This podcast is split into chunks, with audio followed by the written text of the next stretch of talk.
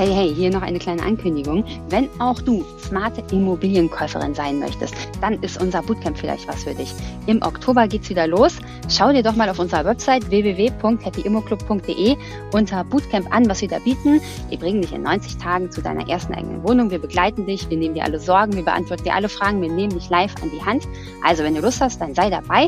Den Link dazu findest du bei uns unten in den Show Notes oder auf unserer Homepage www.happyimmoclub.de. Wir freuen uns auf dich. Herzlich willkommen zum Happy Immo Podcast. Heute zu Gast Tatjana Kiel. Herzlich willkommen. Dankeschön, ich freue mich sehr.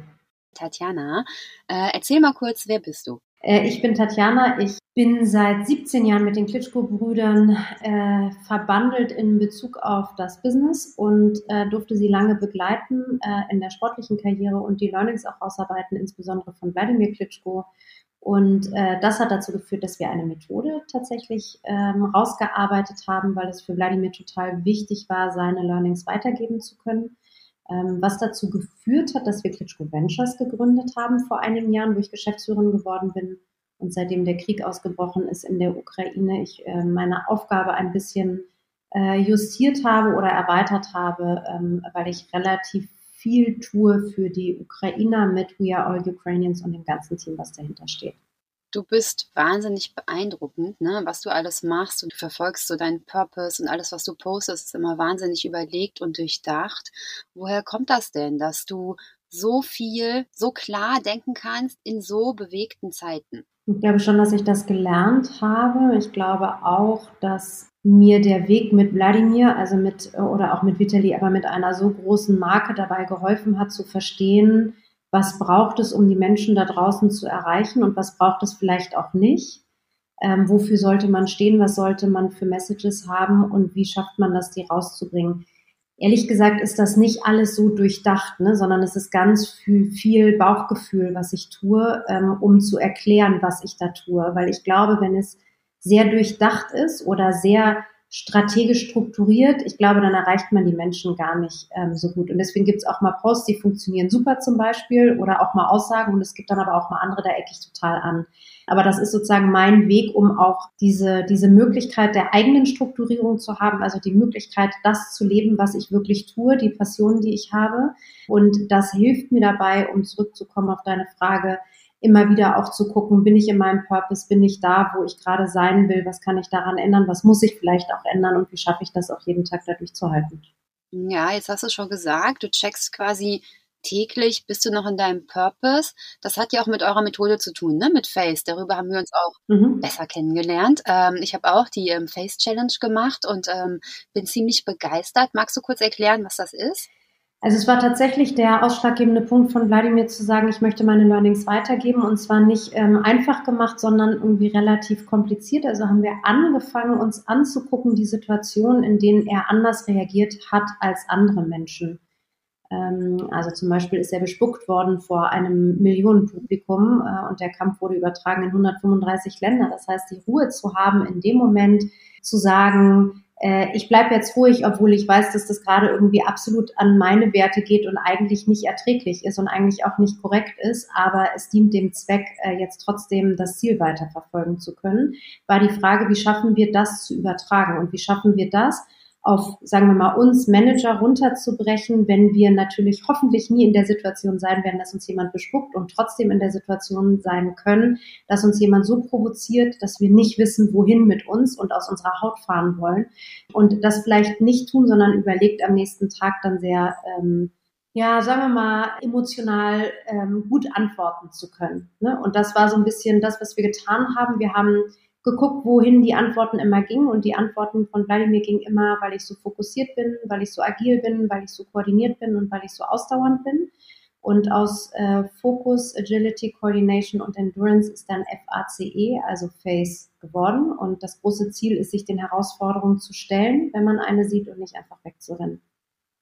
Das heißt, man erarbeitet in einer Gruppe, was ist das Ziel, was sind die Herausforderungen und wie kann man diese bewältigen?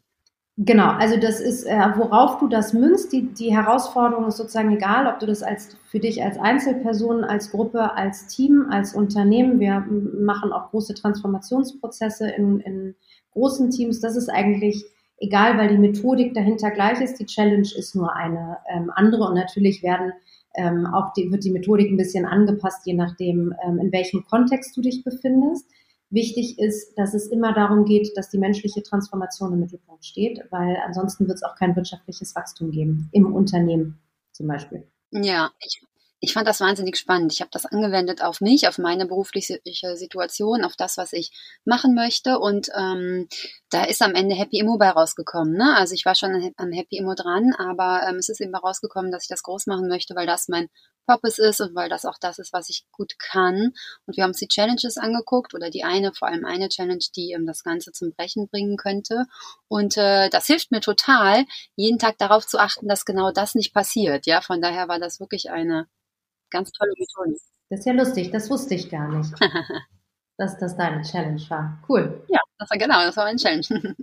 ja, habt ihr mir sehr geholfen. Ähm, heute oder jetzt seit ähm, einigen Monaten konzentrierst du dich ja viel weniger auf Face. Was machst du denn jetzt? Du hast schon gesagt, ne, mit dem Krieg, der in der Ukraine ausgebrochen ist, haben sich deine Arbeitsfelder, dein Fokus verändert. Genau, also ich konzentriere mich ähm, durchaus immer noch auch auf Face, aber in, äh, in einem anderen Kontext, nämlich wie wir den Menschen drüben helfen können in der Ukraine. Das ähm, sind äh, Hilfsmaßnahmen äh, wie äh, Rollatoren besorgen, jetzt gerade letzte Woche. Ähm, das sind aber auch deportierte Kinder, also wie kriegen wir die Kinder zurück. Ähm, es geht um Lebensmittel rüberzubringen. Es geht darum, Pakete zu packen für die, die ähm, äh, tatsächlich es nicht schaffen, an Lebensmittel zu kommen. Ähm, das, sind ganz, das ist ganz mannigfaltig, was wir da tun mit We Are All Ukrainians und es ist ein wahnsinnig tolles Team, was das ja alles ehrenamtlich macht. Also das ist schon beeindruckend und da haben wir immer verschiedene Projekte und dieses Projekt wird immer von einer Person sozusagen geleitet. Ähm, und was ich äh, sozusagen als Overhead tue, ist zu gucken, äh, was wird da drüben tatsächlich an Bedarfen wirklich gebraucht und dann gehen wir rein und äh, setzen das um du hast es schon gesagt, ne? ihr habt wahnsinnig viel bewegt, ihr habt Rollatoren in die Ukraine gebracht, ihr habt Hilfspakete geschickt, ihr ähm, bewegt, ihr mobilisiert wahnsinnig viel mit der Deutschen Bahn. Wie kannst du denn Feierabend machen? Also das ist ja eigentlich ein 24-Stunden-Job. Ich stelle mir das so vor, dass du eigentlich niemals schlafen solltest, weil du so viel zu tun hast. Ähm, wie schaffst du das? Was machst du da? Was ist da dein Weg? Das ist ein schwieriger Weg. Ich glaube, es ist auch der schwierigste Weg, den ich äh, jetzt gerade gehen muss. Also ich versuche mich von äh, großen Gruppen, wenn ich nicht muss, sozusagen abzuschotten, weil es mir zu viel Input ist und den Input kann ich nicht mehr runterbrechen. Und ähm, es wollen ganz viele Menschen helfen und es ist total schwierig dann das richtige Wording auch zu finden, um Nein oder um Ja zu sagen oder um nicht dann nochmal mindestens zehn neue Aufträge zu haben, die man dann checken muss, die man dann wahrscheinlich gar nicht ähm, hinbekommt. Das heißt, das Wichtigste ist, zu verstehen, wann muss man Ja und wann muss man Nein sagen. Ähm, das Wichtigste ist zu verstehen, dass wir alles Alltagstiere sind. Das heißt, auch wir gewöhnen uns an den Krieg. Auch ich gewöhne mich an die sehr dramatischen Bilder, an die sehr dramatischen Anrufe und muss es relativieren, damit ich dann auch in der Lage bin, tatsächlich zu helfen. Und auch ich brauche Schlaf, ähm, aber es ist tatsächlich so, dass es mir manchmal sehr schwer fällt, wenn ich doch weiß, dass es da drüben so schlimm ist, ähm, dass ich mir dann erlaube, trotzdem Ruhephasen zu finden. Und das tue ich ganz viel mit äh, Fantasy-Romanen oder mit Rätseln, weil es mir ansonsten tatsächlich total schwerfällt abzuschalten. Mhm. Also einmal ganz raus, ne, in ein ganz anderes Mindset und ähm, versuchen da einzutauchen. Das kann ich mir vorstellen. Was würdest du sagen, wer uns jetzt zuhört, wie, wie kann der die helfen, euch unterstützen? Also gerne auf LinkedIn folgen und immer wieder gucken. Wir haben mindestens zwei Aufrufe im Monat, die irgendwie für sozusagen jeder Mann und jeder Frau ist. Ähm, soll heißen, es ist ein Netzwerk, die gefragt werden, es ist Reichweite, die gefragt werden, es ist darüber sprechen, ähm, was passiert und was gerecht und was ungerecht ist, äh, Kinder gut aufklären, äh, Halt sagen, wenn man merkt, dass irgendjemand Quatsch erzählt. Also das sind die ganz einfachen Dinge, die es ganz, ganz äh, wichtig machen, äh, uns zu unterstützen tatsächlich. Und wenn jemand sagt, er hat irgendwie äh, in der Woche zwei bis vier Stunden Zeit und möchte gerne Projektleitung übernehmen, dann auch sehr gerne. Okay, also ihr braucht Zeit, ihr braucht konkrete Güter oder konkrete Sachen, nach denen ihr aufruft bei euch bei LinkedIn. Also folgen wir euch alle. Und ähm, dann natürlich Awareness, ne? Also ähm, im Alltag schauen, dass niemand Quatsch erzählt. Mhm. Wie verdienst du denn dein Geld im Moment? Wir sind ja hier ein Immobilienpodcast oder ein Podcast, bei dem es auch um äh, finanzielle Freiheit und um Finanzen geht. Ach so, nee, als erstes noch die Frage. Uns hören viele Frauen, die Immobilien besitzen, ja. Was können die denn tun? Können die überhaupt noch was tun? Ja, natürlich. Also wenn ihr Immobilien habt, dann guckt, wo ihr Immobilien anbieten könnt für die, die sich das gerade nicht leisten können. Aber das heißt nicht, ähm, dass man über seine Grenzen hinausgehen sollte. Ne? Es ist total wichtig, dass wenn man Immobilien hat und damit auch Ausgaben hat, dass man äh, auf jeden Fall auch Geld damit verdient, ne? dass nicht die Arbeit irgendwie umsonst ist, weil ansonsten macht das irgendwann auch keinen Spaß mehr. Aber wenn man die Möglichkeiten hat, bietet den Leuten, die es nicht können, eine Unterkunft an. Das wäre toll. Und das ist dann nämlich jetzt genau der, der, der perfekte Übergang zu meiner nächsten Frage. Ne? Also du sagst es ja, äh, übernehmt euch nicht und ähm, ihr seid mit dem Ziel gestartet mit eurer Immobilie und ihr müsst das jetzt schon weiter verfolgen und wenn ihr damit Gutes tun könnt und jemandem ein Zuhause schaffen könnt, dann, ähm, dann macht das. Äh, wenn es aber nicht geht, dann eben nicht. Wie macht ihr das denn? Wie verdient ihr denn Geld? Ihr müsst ja auch von irgendwas leben und ihr arbeitet jetzt eben nicht mehr oder ihr arbeitet jetzt wahrscheinlich nicht mehr in einem wirtschaftlichen Unternehmen, sondern in einer gemeinnützigen GmbH, hast du ja auch gegründet. Ich glaube, ihr habt sogar heute noch eine zweite gegründet. Wie finanziert ihr euch? Also das eine ist, wie ich mich persönlich finanziere, das ist die eigentliche Frage, ne? Das ist die eigentliche ja, Frage, genau. Okay. Also ich äh, bin immer noch Geschäftsführerin von ähm, Klitschko Ventures. Da verdiene ich nicht mehr die 100 Prozent. Das kann ich nicht, weil ich nicht mehr 100 Prozent da arbeite. Ähm, aber da verdiene ich immer noch Geld und zwar so viel, dass es genau reicht, um sozusagen gut zu leben. Ich habe äh, sozusagen versprochen, dass ich ehrenamtlich bei We Are All Ukrainians äh, arbeite und das habe ich eingehalten und das werde ich auch weiterhin tun. Ähm, die Herausforderung ist, wenn du ein NGO hast, dass du bei einem NGO ja auf Mitgliedsbeiträge äh, entweder angewiesen bist oder auf Spenden. Und ähm, bei Spenden ist es so, dass die meisten zweckgebunden sind. Deswegen mobilisieren wir ja auch, weil wir ganz klar sagen, bitte spendet etwas, um Kinder zurückzuholen. Bitte spendet etwas, um hm, hm, zu tun, um Pakete zu kaufen, um Essen zu besorgen und so weiter. Da ist es dann schon komisch. Ähm, ich verstehe große NGOs, dass die Overhead-Kosten brauchen, aber da ist es dann schon für mich sehr komisch, wenn ich dann sage, okay, und 20, 30, 40 Prozent müssen dann aber bei uns bleiben, weil wir es organisiert haben. Das funktioniert für uns nicht. Das haben wir sozusagen versprochen.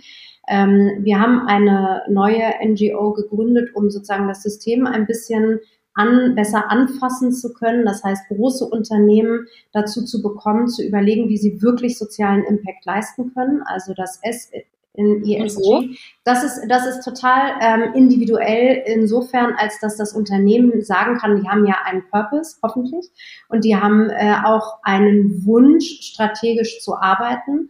Ähm, und wir haben immer wieder bei DM als Beispiel gesehen, dass DM ähm, ganz klar eine Zielgerade hat, nämlich Mütter und Kleinkinder zu empowern, zu enablen. Und deswegen haben sie, ich glaube, äh, das ist aber schon vor zwei Monaten gewesen, 750.000 Produkte alleine für diese Zielgruppe an uns gespendet, damit wir sie drüben verteilen können. Und wenn das kein Social Impact ist, dann weiß ich auch nicht. So, also das heißt, es geht schon darum, die Unternehmen sehr klar ähm, darin zu unterstützen, zu sagen, wo wollt ihr denn einen Impact leisten? Und wie könnt ihr das am besten erreichen? Weil die meisten, und das haben wir am Anfang so schön gesehen und gelernt, die meisten Wirtschaftsunternehmen wollen doch unterstützen und sie wollen helfen, sie wollen Solidarität zeigen. Nur die Frage ist, wie sie das am besten machen können. Und da wollen wir Antworten geben, weil ich glaube, dass das äh, am Ende des Tages einen Mehrwert für die ganze Welt gibt und einfach als Vorbild zu fungieren, das Wichtigste ist, gerade auch im wirtschaftlichen Bereich. Wahnsinn, DM, ganz tolles Vorbild und ähm, toll, dass ihr diese Initiative jetzt gegründet habt und ähm, da weiter vorangehen könnt. Wie ist denn, du siehst jetzt ja ziemlich viel, ne? Du hast Tausende, Millionen fast gesehen, die geflüchtet sind. Wie siehst du jetzt das Thema Eigentum? Also ich glaube, das muss man einmal in zwei Ebenen sehen. Für mich äh, als Person, die in Westberlin groß geworden ist ähm, und verstanden hat, dass das irgendwie unfair ist, was da passiert, ohne dass ich das verstanden hätte in Gänze als Kind, ähm, hatte immer den ganz großen Drang nach Freiheit. Und Immobilie oder Besitz hat immer etwas von Unfreiheit. Deswegen habe ich mich immer wahnsinnig schwer getan mit Immobilie. Ich persönlich. Ähm, habe mich aber auch vor einigen Monaten, ja mittlerweile Jahren, äh, sozusagen dazu durchgerungen zu sagen, okay, ich brauche jetzt diesen Besitz für mich, weil ich dann äh, auch auf was hinarbeiten kann, weil ich dann etwas besitze, ähm, das kann ich immer noch verkaufen und kann dann immer noch irgendwas Freiheitsliebendes machen, im Zweifel, wenn ich das unbedingt brauche. Aber ich habe mich damit äh, mit meiner Familie irgendwie sehr genau auseinandergesetzt, weil es ähm, weil es einfach Geld gab und wir einfach gut anlegen wollten, investieren wollten. Ähm, das ist sozusagen das eine. Dass es jetzt Menschen gibt, die das nicht mehr haben. Die haben aber auch alles sowieso verloren. Da gibt ihnen auch niemand mehr was zurück. Und jetzt ehrlicherweise äh, in Backmut oder wo auch immer ein Haus zu haben, hat jetzt als Immobilie auch keinen Wert mehr. Ne? So. Deswegen ist es, heißt es aber nicht, dass man nicht investieren sollte. Ne? So, das ist, deswegen sind es so unterschiedliche Ebenen, mit denen ich auch emotional für mich immer wieder Antworten finden muss, die, ähm, die manchmal Sinn und manchmal auch keinen Sinn machen. Also ja, auf jeden Fall investieren und Immobilien sind aus meiner Sicht auf jeden Fall etwas, was gut ist, weil es einem dann auch gehört, was man weitergeben kann, auch an seine Kinder. Ne? So, das war mein Gedanke. Aber es ist äh, in Bezug auf äh, die Geflüchteten, die Hilfesuchenden, ist das manchmal alles so irrelevant. Ne? So, deswegen sage ich, es sind so ein paar Ebenen, die man da immer wieder bedenken muss. Ja, das glaube ich dir sofort. Ne? Ich finde auch, dass wenn man ähm, mit dir so spricht oder wenn man generell darüber nachdenkt, dann wirkt einfach wirklich ganz schön viel, was wir hier so machen, total irrelevant. Und ich finde es sehr bewundernswert, dass du es schaffst, dann trotzdem dran zu denken, ich habe Familie und ähm, ich muss sie trotzdem absichern, ja. Und ähm, da ist es eben, wie du sagst, dass Immobilien eine sehr gute Hilfe sind. Ich finde, dass Immobilien ein eher mobil machen. Ich weiß zwar genau, was du meinst, aber ähm, eine Immobilie, die dir gehört, die mit der kannst du ja machen, was du willst, ne? Genau wie du es gesagt hast. Du kannst sie verkaufen und kannst dann das Geld nehmen für irgendwas, was du vorhast, oder du kannst sie vermieten oder du kannst sie eben auch bereitstellen, ja, für ähm, Leute, die sie gerade benötigen. Das finde ich ziemlich, ziemlich gut. Wie ist denn generell dein Verhältnis zu Geld und zu Finanzen? Also Geld habe ich gelernt, ist sehr relativ. Ähm, deswegen hat Geld für mich nicht die Machtposition wie bei vielen anderen. Ähm, ich hatte aber auch immer genug, um nicht Angst haben zu müssen, es nicht zu haben. Deswegen ist das natürlich auch nochmal so eine gesonderte ähm, Situation. Ich habe natürlich auch mit vielen Menschen gearbeitet, die sehr viel Geld haben. Ne? Deswegen ist mir auch da aufgefallen, was die besonders macht, ist, dass auch bei denen Geld sehr relativ den Impact äh, in der Welt zu hinterlassen. Das ist das, worum es im Eigentlichen und Wesentlichen geht. Ähm, und deswegen war mir, glaube ich, die Immobilie am Ende auch so wichtig, um einfach zu sagen, ich habe mich jetzt aber auch ein Stück weit abgesichert, weil die anderen haben alle ihr Geld und haben alles in trockenen Tüchern. Das ist bei mir jetzt nicht unbedingt so und das wäre natürlich schon schön. Und es geht auch darum zu sagen, wir haben jetzt ein sicheres Zuhause in Anführungsstrichen. Also einen sicheren Hafen zu haben, war dann für mich wichtig. Und wenn du dir anguckst, wie viele Mütter ähm, gerade, ich glaube, 35, also 2035 ähm, in Altersarmut leben werden. Ich glaube, jede dritte oder so, da wird dir ja schlecht. Also sozusagen, es ist einfach schon so, dass wir in unserem Alter uns nicht darauf verlassen können, dass die Rente uns in Ansatzweise auch nur durchbringen wird. Ne? Und es ist auch nicht unbedingt so, dass unsere Kinder uns dann durchbringen können. Das heißt, die Frage ist, wie schaffen wir es für uns, ähm, ein gutes Gefühl zu haben, um sicher ins Alter zu kommen. Und das sind nicht die Männer. Also Stress an jeder Seite, ne? Also ähm, einmal eben der, der Krieg, dann ähm, die Altersvorsorge, um die wir uns auch kümmern müssen, das Geld verdienen jetzt gerade und genau, es sind nicht die Männer. Also wir müssen irgendwie schauen, dass wir, jede Frau von uns, finanziell frei ist, auf eigenen Beinen steht eigentlich ist das Wort Female Empowerment, auch wenn ich das Wort nicht mag, weil das so, weil das heißt, dass wir erstmal in eine Power kommen müssen, ne? Und äh, sind wir Frauen ja im Prinzip. Aber es ist einfach wahnsinnig wichtig, dass wir uns um uns selbst auch erstmal kümmern und ähm, da irgendwie safe sind, um dann anderen helfen zu können. Ja, und ich würde gerne äh, sozusagen das Wort Stress, das kommt ja erst, wenn etwas nicht funktioniert. Also ja, es sind jetzt viele Themen, um die wir uns kümmern müssen. Das ist für mich aber noch kein Stress. Für mich ist Stress, wenn wir uns nicht drum gekümmert haben und am Ende da sitzen und gar nichts haben. Und deswegen ist mein Punkt immer zu sagen, lass uns unbedingt gucken, wie wir jetzt schaffen, nicht unsere Schäfchen ins Trockene zu bekommen. Davon rede ich nicht. Aber sehr klar für uns zu definieren, was ist unser Ziel, wenn wir alt sind und was brauchen wir als Minimum, um, gut sozusagen durchzukommen. Und was braucht es dann, um dieses Ziel zu erreichen? Erreichen. Ähm, und da geht es nicht darum zu sagen, wir brauchen alle Millionen.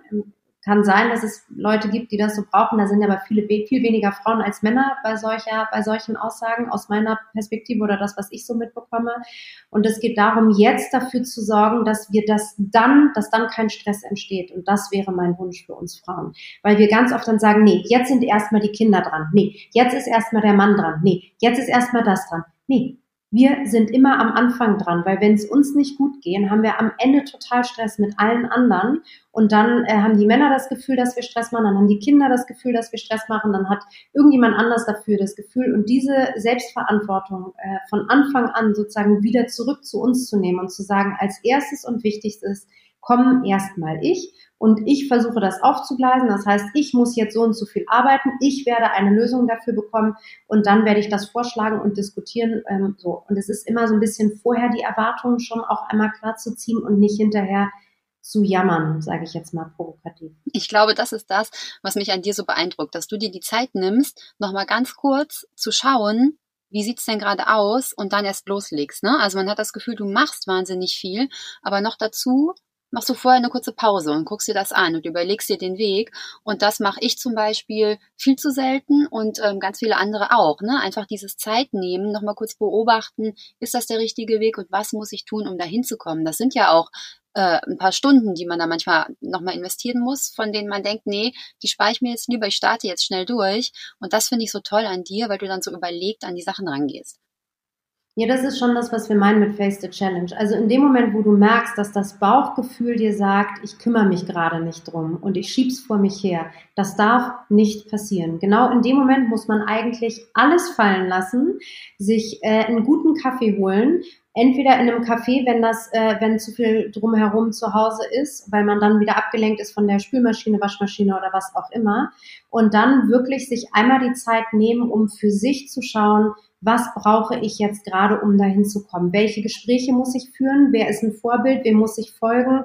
Was sind die einfachen drei Schritte, die ich im ersten Schritt machen kann, um das Gefühl zu haben, ich gehe das Thema schon mal an? Ganz toll, Tatjana. Damit hast du mir schon meine nächste und letzte Frage vorausgenommen. Ich frage nämlich am Schluss immer, was sind deine drei Tipps für alle Zuhörerinnen? Also ich glaube, das Wichtigste ähm, ist, sich selbst treu zu bleiben. Ähm, und damit geht einher, immer klare Ziele oder Challenges für sich zu haben und die dann mit seinem Umfeld zu teilen, damit der Rest auch sozusagen mitarbeiten darf und damit man die mitnehmen kann, weil man braucht die Kinder, man braucht den Partner, man braucht das Team.